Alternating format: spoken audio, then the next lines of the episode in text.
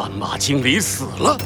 虎鲸的表情先是一愣，紧接着他仰起头大笑了起来。死了，那个讨厌的家伙，他死了！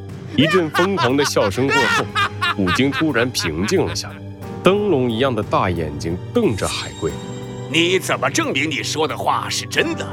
从很早之前，我就隔绝了海洋和陆地的通信，还制造了死之领域，让人无法进入。我根本没法验证你的话到底是不是真的。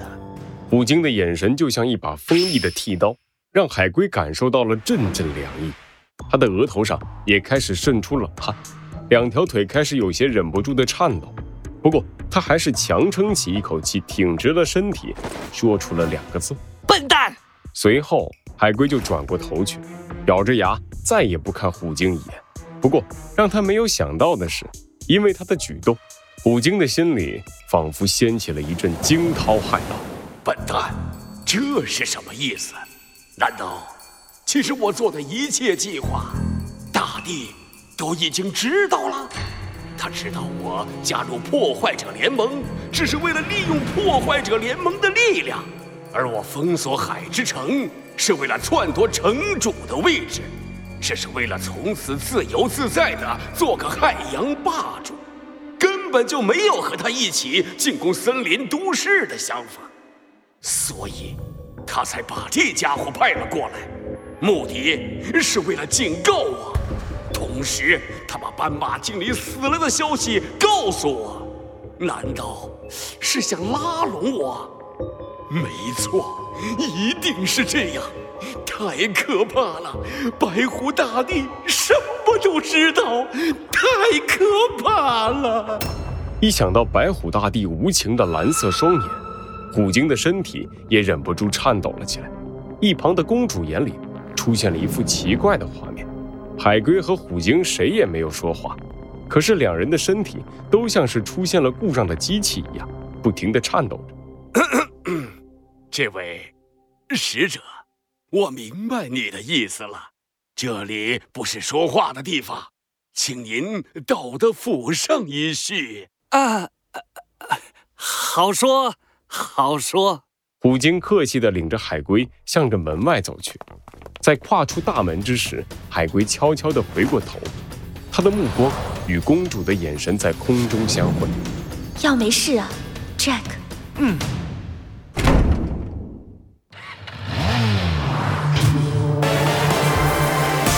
恶藏在谜题之下，真相就在推理之后。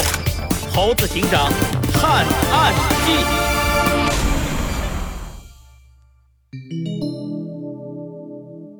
海之城的那一夜，二。这是什么动物的毛发？猴子警长把小鸡墩墩从桌子底下扶了出来，轻轻的从他身上摘下那根橘色的毛发。海豚也从一旁走了过来。猴子警长，这根毛怎么了？有什么特别的地方吗？海豚，你说过这间房间只有城主和公主会使用，对吧？啊，是啊，那就奇怪了。海獭的皮毛一般是灰色，那，但是你们看，这根毛的颜色。小鸡墩墩和海豚的目光都集中到了猴子警长的手上。确实啊，这根毛也不是我们身上的，颜色不一样。嗯。也不是我，我不长毛的。哎，不对呀，因为城主的工作很繁忙，所以他很珍惜与公主一起用餐的时间，平时是绝对不让其他的动物进来的。嗯嗯，难道难道真有人在我们不知道的情况下偷偷进来了？可恶！嗯。会是谁呢？谁进来过这里？海豚捂住了自己的脑袋，看起来相当的混乱。猴子警长也在脑海里不停的回忆目前已有的线索。只有城主和公主会使用这个房间，食物绝对安全。在城主用餐之前，会有专门的动物为城主试菜。试菜？等等！猴子警长的眼里突然闪过一道亮光。海豚，你忽略了一个动物。一个出现在这个房间里也毫不奇怪的动物。嗯，什么？是谁？海豚有些疑惑地看着猴子警长。猴子警长伸出手，指了指自己的嘴巴：“你漏了那个试菜的动物。”对呀！海豚猛地一拍自己的脑袋，激动地跳了起来。猴子警长，你说的对，那些试菜的动物总是在帮城主试完菜之后就默默地离开，所以我下意识地忽略了他们。一边说着，海豚一边走向房间的角落，打开了摆放餐具的柜子。哎，在哪儿呢？在哪儿呢？嗯，哦，找到了。海豚从柜子里拿出了一份文件，深吸一口气，吹走了文件上的灰尘。这是试菜员的档案，每一个为城主试菜的动物都会被记录在这里。我看看，橘色毛发的动物，哎，还真有，在哪儿？在哪儿？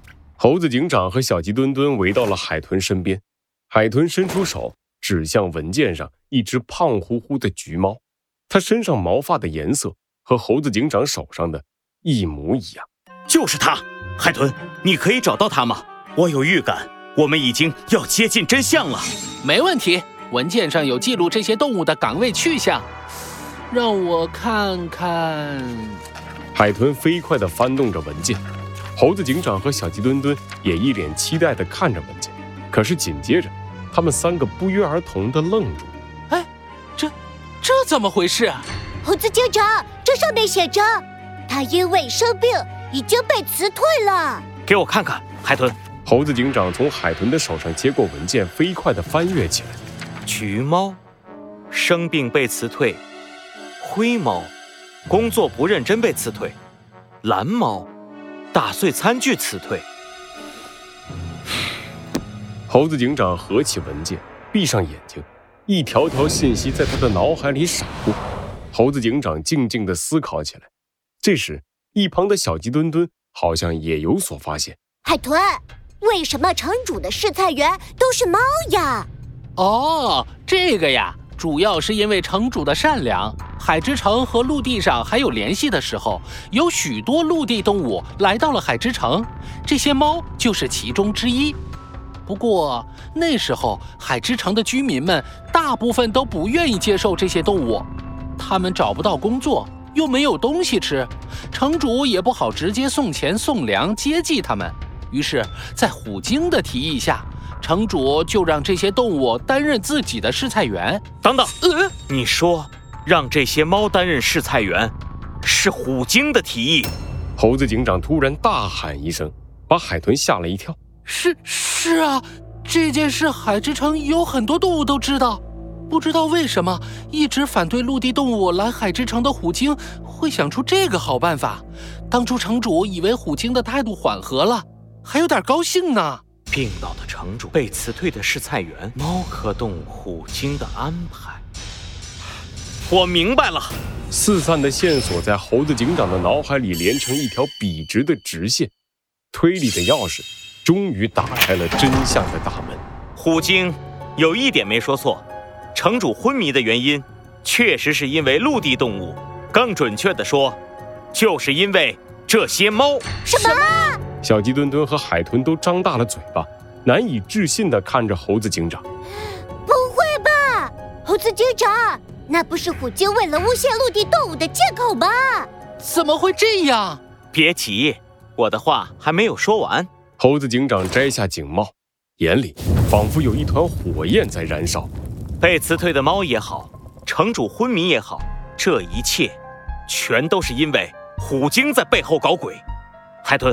虎鲸提出让猫去当城主的试菜员，并不是他的态度缓和，而是这恰恰是他阴谋的一部分。什么？时间紧迫，没法和你仔细解释了。如果顺利的话，海龟应该已经接触到了虎鲸，准备开始我们计划的第二步，夺取电视台。而我们要用最快的速度找到文件上的这些陆地动物，他们会成为揭开虎鲸阴谋的关键证人。可是我们该怎么找呢？关于他们的去向，我完全没有线索呀。不用担心，猴子警长看着一脸担忧的海豚和小鸡墩墩，露出了微笑。我想，有一个人可以带我们找到他们。